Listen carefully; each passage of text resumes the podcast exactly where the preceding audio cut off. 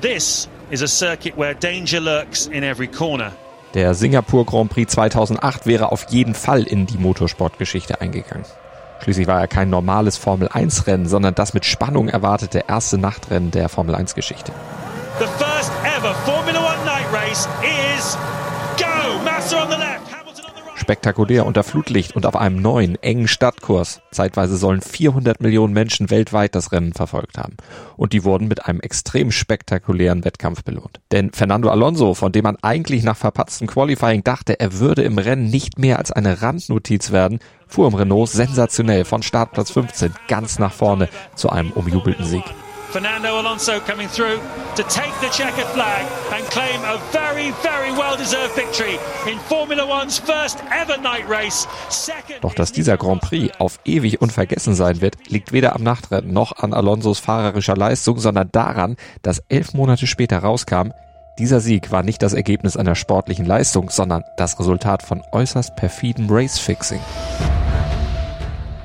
Denn Alonsos Sieg war nur möglich geworden, weil sein Renault-Teamkollege Nelson Piquet Jr. crashte. Und das war nicht die Folge eines Fehlers, sondern angeordnet von den Teamverantwortlichen, von Flavio Briatore und Pat Simmons in der Box.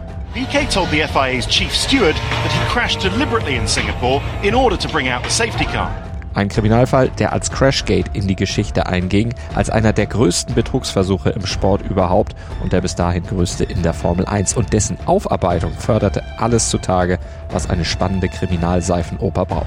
Das war typisch Briatore. Es gab einen Whistleblower, wie die eine Seite sagt, ein Erpresser, wie ihn die andere Seite nennt, Nötigung von Untergebenen, Anschuldigung, Rechtfertigung, Leaks, Drohung, Unterstellung unterhalb der Gürtellinie und Verfolgungswahn beim vermeintlichen Haupttäter. Everything was manipulated by, I don't have any problem to tell, by the president of the federation because the guy never liked me from the day one. Crazy, completely mad. Und am Ende gab es eigentlich nur Verlierer, trotz erstaunlich milder Sanktionen, die allerdings wiederum die Integrität der ganzen Rennserie zumindest kurzzeitig in Frage stellen. Man nimmt sich, was man will, dann wilde Gerüchte entstanden. Davon stimmt. Tatort Sport. Wenn Sporthelden zu Tätern oder Opfern werden, ermittelt Malte Asmus auf meinsportpodcast.de. Denn manchmal ist Sport tatsächlich Mord. Hallo und herzlich willkommen am Tatort Sport mit mir, mit Malte Asmus, heute an der Formel 1 Rennstrecke in Singapur, auf der das Renault-Team unter Führung von Flavio Briatore und Pat Simmons 2008 das Rennen zu seinen Gunsten beeinflusste, Nelson Piquet Jr. unter Druck setzte und so Fernando Alonso einen nicht für möglich gehaltenen Sieg bescherte. Aber wie kam es dazu? Und warum taten sie es? Und warum dauerte es fast ein Jahr, bis das alles aufflog? Und wie flog es auf? Das klären wir heute unter anderem mit Formel 1 Experte Kevin Scheuren vom Starting Grid Podcast. Nun, das Warum ist erstmal schnell erklärt. Es ging natürlich um Geld. Darum, endlich wieder einen Sieg einzufahren. Denn in die Saison 2008 war das Team Renault zwar mit großen Ambitionen gestartet. Es war geplant, dass 2008 das Jahr werden sollte, in dem Renault nach einer verkorksten Saison 2007 wieder an alte Erfolge anknüpfte. Erzählt mir Formel 1 Experte Kevin Scheuren. Dazu hatten Teamchef Flavio Briatore und Chefingenieur Pat Simmons vermeintlich die passende, schlagkräftige Truppe zusammengestellt. Einerseits Fernando Alonso, der mit Renault 2005 und 2006 Weltmeister geworden war. Er kam nach einem Jahr bei McLaren zurück und dazu hatte man mit Nelson Piquet Jr. einen vielversprechenden Rookie mit großem Namen verpflichtet. Immerhin den Sohn eines früheren dreifachen Weltmeisters. Doch es lief nicht so richtig. Singapur war schon das 14. Saisonrennen und bis dahin war an Siege für Renault überhaupt nicht zu denken gewesen. Gerade einmal ein Podium hatte es gegeben und das nicht mal von der etatmäßigen Nummer 1 Alonso, sondern von Piquet Junior. Der war beim großen Preis von Deutschland Zweiter geworden. Und das sollte sich natürlich ändern nach dem Wunsch der Renault-Verantwortlichen. Und da es auf dem geraden Weg offenbar nicht zu klappen schien, musste es anders gehen. Kevin, damit sind wir beim Wie. Es bedurfte angesichts der schwierigen Ausgangspositionen, aus denen die Renaults dann in das Rennen von Singapur starteten, schon eines wirklich ausgeklügelten Schlachtplans, also einer exakt geplanten Verschwörung, wenn man so will. Alonso startete von Startplatz 15, Piquet von Startplatz 16, also fast ganz hinten im Feld. Und der Marina Bay Circuit in Singapur, der ist ein Stadtkurs. Also sehr, sehr eng, kaum Überholmöglichkeiten, kaum Auslaufzonen. Also nicht gerade Idealbedingungen, wenn man von ganz hinten starten muss und Boden gut machen will. Renault hatte sich dann überlegt, das eigentlich aussichtslose Unterfangen mit einer Drei-Stopp-Strategie anzugehen. Der Plan war also, dass Alonso dreimal während des Rennens in die Box kommen sollte, um zu tanken und die Reifen zu wechseln. Genau, Alonso war mit wenig Benzin losgeschickt worden und auf weichen Reifen mit dem Hintergedanken, weniger Benzin bedeutet weniger Gewicht, also kann er schneller fahren und so sollte er früh Plätze gut machen. Und dann kam er in der zwölften Runde als erster Fahrer zum ersten Stopp, tankte randvoll und bekam auch frische Reifen. Das alles natürlich mit Hintergedanken. Alonsos Tank war jetzt voll, die Reifen frisch und das hieß, so schnell würde Alonso nicht wieder in die Box kommen müssen. Er könnte also draußen auf der Piste bleiben, weiter vorfahren, während alle Konkurrenten vor ihm früher oder später ihr tanken mussten und er quasi dann von allein an die Spitze kommen würde. Aber um sicherzustellen, dass dieser Plan auch tatsächlich funktionierte, mussten Briatore und Simmons ein bisschen nachhelfen. Und das hatten sie schon vor dem Rennen genau geplant. Da hatten sie Piquet zu sich gerufen und in ihren Schlachtplan eingeweiht. Sie wiesen ihm exakt an, was er zu tun hatte. Sie nannten ihm die Stelle auf der Strecke und die Runde, in der der Unfall zu passieren hatte. Nelson, in Runde 14, also kurz nach dem Boxenstopp von Alonso, crashst du absichtlich in die Mauer. Also letztlich wie in einem Gangsterfilm, lass es wie einen Unfall aussehen. Richtig, aber eben nicht irgendwo und nicht irgendwie, sondern genau in Runde 14 und genau in der Schikane Kurve 17. Denn an dieser Stelle der Strecke gab es keine Kräne, mit denen man ein havariertes Auto schnell hätte bergen können. Und das wiederum bedeutete, ein Crash genau an dieser Stelle zog zwangsläufig eine Safety-Car-Phase nach sich. Und im Regelbuch der Saison 2008 war verankert worden, dass die Boxengasse bei einer Neutralisierung des Rennens geschlossen blieb. Oh, big crash! That's Nelson Piquet, and that is likely, I would have thought, to bring out a safety car. Is it? It's off the line. It's a difficult place to recover a cup. Also das Safety Car kam raus, setzte sich vor das Feld, die Abstände schoben sich zusammen und wer es nicht noch schnell vorher in die Box geschafft hatte oder eine Durchfahrtsstrafe kassierte und trotzdem in die Box kam, der musste warten, bis das Rennen wieder freigegeben wurde. Es war tatsächlich der Wendepunkt des Rennens. Da hatte der BBC-Kommentator damals recht, denn durch die Boxenstopps und die Durchfahrtsstrafen kam Alonso fast automatisch Platz um Platz nach vorne und in der 33. Runde übernahm er dann tatsächlich auch die Führung, die er dann dank seines guten Autos, der Strategie und seiner fahrerischen Klasse auch nicht mehr abgab. A very, very well deserved victory in Formula One's first ever night race. Well done, guys. Well done. Super car all weekend. Kevin, fand das damals eigentlich niemand komisch, dass Alonso und Renault nach den Vorleistungen der Saison jetzt plötzlich ganz vorne waren? Noch dazu von diesem doch eigentlich völlig abgeschlagenen Startplatz. Naja, in Singapur hatte eigentlich alles gut angefangen für die Renaults. Alonso hatte im ersten Training die Bestzeit gefahren, im zweiten war er Dritter. Das Auto und der Kurs, es lag ihm. Aber dann hatte ihm die Technik im Qualifying einen Strich durch die Rechnung gemacht. Ein Problem mit dem Benzindruck. Alonso musste das Auto in Q2 abstellen, ohne eine Rundenzeit aufgestellt zu haben. Also das war ein technischer Fehler. Hatte mit ihm selbst nichts zu tun. Alle wussten, was er auf dem Kurs leisten kann. Und deshalb hatte der Sieg auch zunächst nicht weiter Anlass für kritische Nachfragen gegeben. Zumal er dann ja auch im Rennen darauf in Japan ebenfalls gewann. Da wirkte es eher, als hätte Renault tatsächlich endlich den Turnaround geschafft. Wobei bei genauerem Hinsehen hätte man am ganzen Rennverlauf oder den Abläufen, die damit zusammenhingen, schon misstrauisch oder zumindest mal stutzig werden können. Denn einiges war schon merkwürdig. Warum zum Beispiel hatte Piquet, der weit dem Feld hinterherfuhr, sich immer wieder per Boxenfunk erkundigt, in welcher Runde er sich denn gerade befand. War das nur die Unsicherheit eines Rookies auf einem ihm unbekannten Kurs? Und war die auch der Grund dafür gewesen, warum er schon in der Einführungsrunde einen Dreher hatte, exakt an der Stelle des späteren Crashs? Wie es eben so ist, hinterher ist man natürlich immer schlauer und so fiel das alles den Experten erst fast ein Jahr später wie Schuppen von den Augen. Kevin, warum so spät? Warum dauerte es fast ein Jahr, bis das Ganze publik wurde? Und vor allem, wie wurde es publik? Ausgerechnet durch Nelson Piquet Jr. Der war nämlich mitten in der laufenden Saison 2009 nach zehn Rennen ohne einen einzigen WM-Punkt wegen chronischer Erfolgslosigkeit von Renault gefeuert worden. Und das brachte den Stein ins Rollen, denn Piquet Jr. fühlte sich vom Team und Teamchef Flavio Briatore schlecht behandelt, warf diesem vor, der ihn zunächst auch privat als Manager beraten hatte, äh, auf seiner Homepage übrigens, ihn massiv unter Druck gesetzt zu haben. Was er damit genau gemeint hatte, behielt er da öffentlich zumindest noch für sich, aber an den Weltverband FIA hatte er über seinen Vater bereits Details weitergegeben, erzählte dessen damaliger Präsident Max Mosley der BBC. I was told by Nelson Piquet Sr. and then I just said, well, if, uh, if there's anything in that, Nelson Jr. should simply make a statement. Und das tat Nelson Jr. in Form eines vertraulichen Briefes an die FIA, in dem er einräumte, dass er den Unfall in Singapur auf Anweisung von Briatore und Simmons absichtlich verursacht hatte. Und er schilderte auch den genauen Ablauf und seine eigenen Beweggründe, diesem Deal dann letztlich auch zugestimmt zu haben.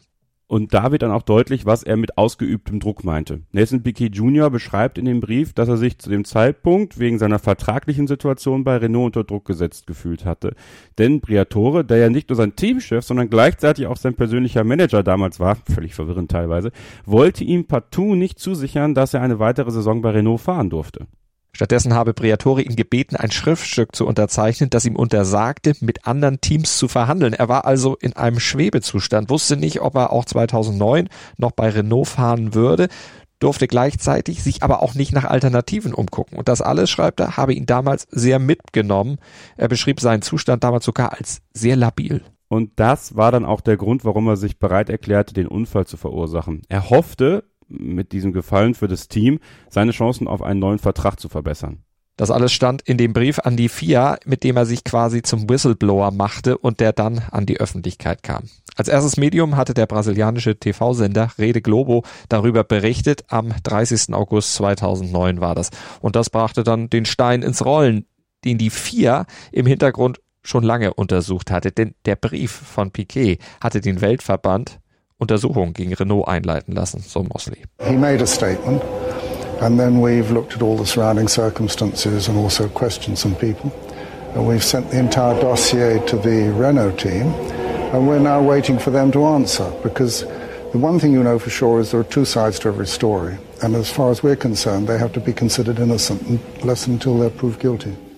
Klar, zunächst gilt die Unschuldsvermutung und speziell Flavio Briatore behauptete ja auch immer vehement, das natürlich auch zu sein, unschuldig. Er hatte eine andere Sicht auf die Dinge. Für ihn war nämlich Nelson Piquet Jr. kein Whistleblower, sondern lediglich ein Erpresser, der es nicht verwinden konnte, wegen Erfolgslosigkeit gefeuert worden zu sein und jetzt seinen Platz im Cockpit zurückerpressen wollte.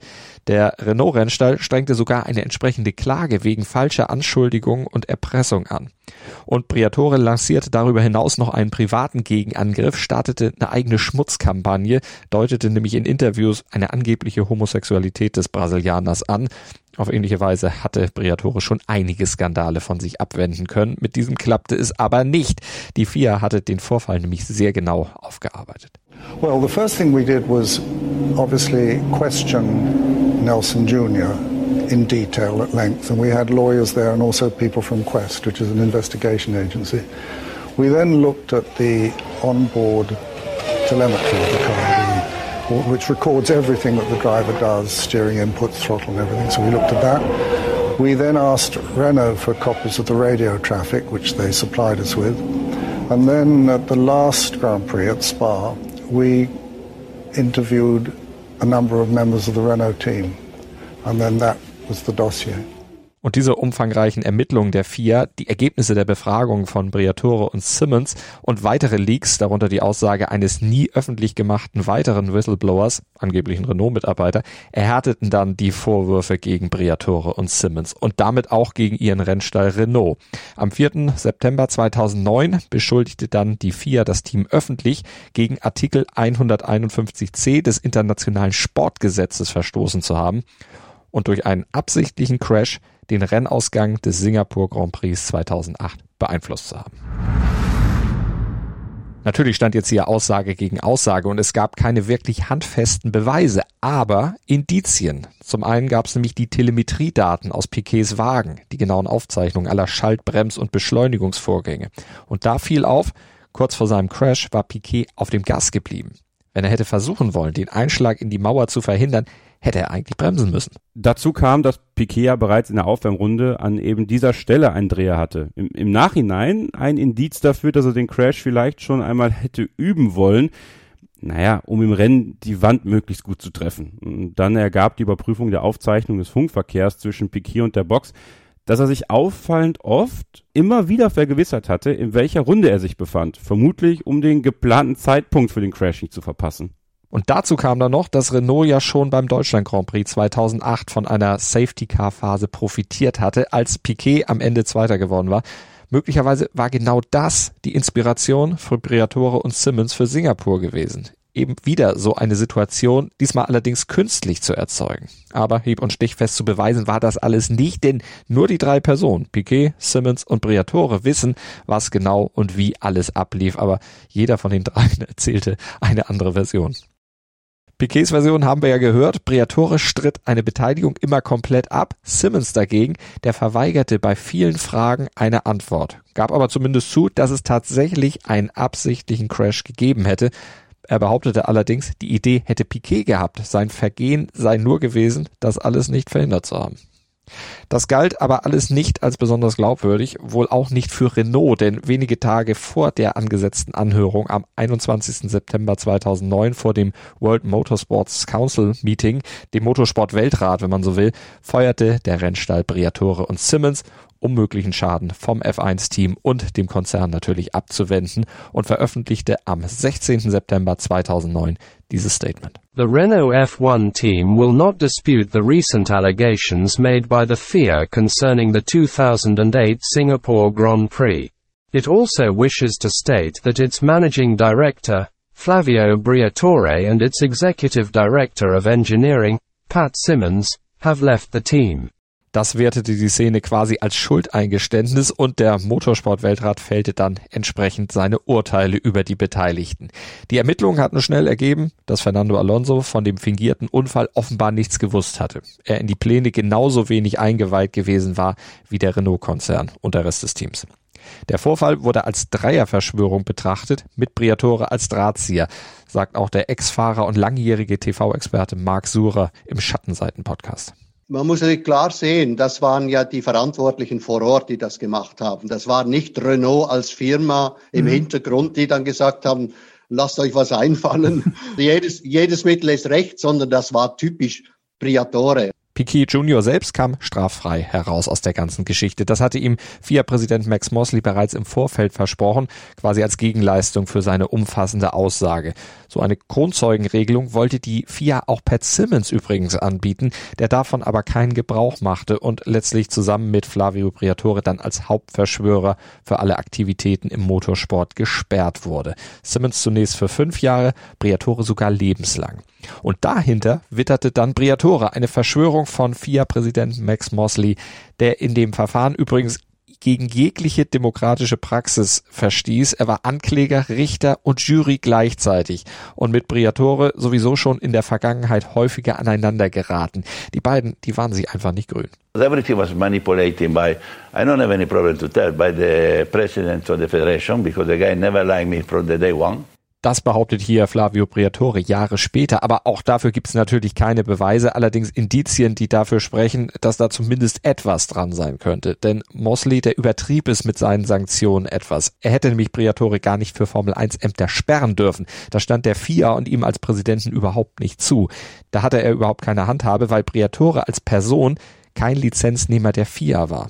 Und das bestätigte Briatore dann auch das oberste französische Zivilgericht.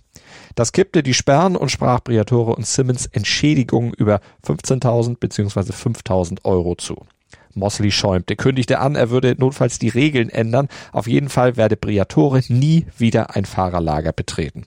Er ließ dann durch die FIA das Urteil zunächst auch noch anfechten. Später einigte man sich dann mit Briatore und Simmons doch darauf, dass beide bis 2013 weder in der Formel 1 noch in einer anderen FIA-Serie arbeiten durften. Endgültig abgeschlossen wurde der Fall dann übrigens erst Ende 2010. Da wurde dann auch der immer noch schwelende Rechtsstreit zwischen Nelson Piquet Jr. und seinem Vater mit Renault beigelegt. Renault hatte die Piquets im September 2009 ja in einer Pressemitteilung der Lüge bezichtigt und musste über ein Jahr später dann zurückrudern und das taten sie wiederum per Pressemitteilung. Wir wollen uns für die Leiden und die Verlegenheit entschuldigen, die dadurch entstanden sind. Um die Ernsthaftigkeit unserer Entschuldigung zu unterstreichen, zahlen wir Ihnen Schmerzensgeld und übernehmen alle Kosten, die Ihnen entstanden sind, damit diese Behauptungen nie wieder gemacht werden können.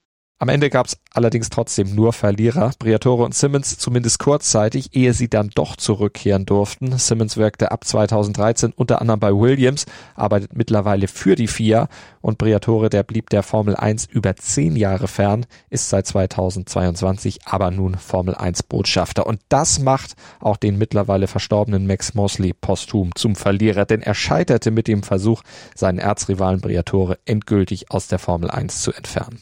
Und Piquets Karriere, die war danach auch ein Scherbenhaufen. Zwar wurde er 2015 erster Formel E-Weltmeister, in die Formel 1 kehrte er aber nie wieder zurück. Das lag sicherlich auch an seiner Beteiligung an diesem Skandal. Aber vor allem daran, dass er kein herausragender Rennfahrer war. Klar, er hatte einen großen Namen, aber das war's dann im Grunde auch. Denn sportlich ist er deutlich hinter den Erwartungen zurückgeblieben.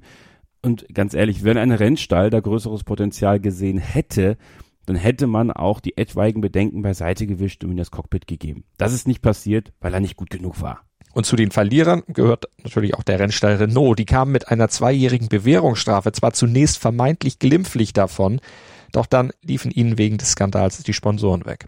Und 2010 zog Renault dann sein Werksteam komplett aus der Formel 1 ab, konzentrierte sich in der Folge auf seine Rolle als Motorenhersteller, wurde da mit Red Bull aber immerhin viermal in Folge Weltmeister. Der Fall Crashgate, der zeigte, wie korrupt, hinterhältig und auch moralisch mangelhaft das gesamte Geschäft Formel 1 sein kann.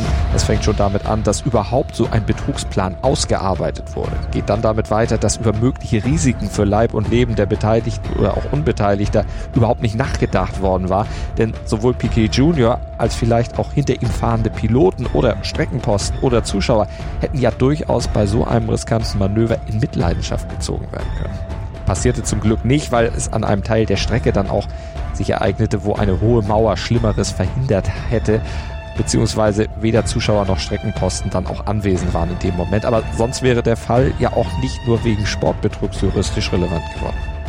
Aber insgesamt spricht es natürlich auch Bände, dass Piquet Jr. den Skandal erst anzeigte, nachdem er den erhofften persönlichen Vorteil nicht bekommen hatte dass aber auch die FIA trotz vieler Warnzeichen im Vorfeld erst handelte, als es Präsident Mosley offenbar bei seiner persönlichen Fehde mit Briatore in den Kram passte, lässt tief blicken, genauso wie der Fakt, dass der angeblich unwissende Profiteur Alonso trotz aller Gegenbeweise darauf beharrte, seinen Sieg von 2008 am Ende nur seiner fahrerischen Klasse zu verdanken, sorgte dafür, dass die Integrität der ganzen Rennserie zumindest kurzzeitig in Frage gestellt war. Schatz, ich bin neu verliebt. Was? Da drüben. Das ist er. Aber das ist ein Auto. Ja, eben. Mit ihm habe ich alles richtig gemacht. Wunschauto einfach kaufen, verkaufen oder leasen. Bei Autoscout24. Alles richtig gemacht. Dir hat dieser Podcast gefallen? Dann klicke jetzt auf Abonnieren und empfehle ihn weiter. Bleib immer auf dem Laufenden und folge uns bei Twitter, Instagram und Facebook. Mehr Podcasts aus der weiten Welt des Sports findest du auf meinsportpodcast.de. Schatz, ich bin neu verliebt. Was? Da drüben. Das ist er. Aber das ist ein Auto. Ja, eben. Mit ihm habe ich alles richtig gemacht. Wunschauto einfach kaufen, verkaufen oder leasen. Bei Autoscout24. Alles richtig gemacht.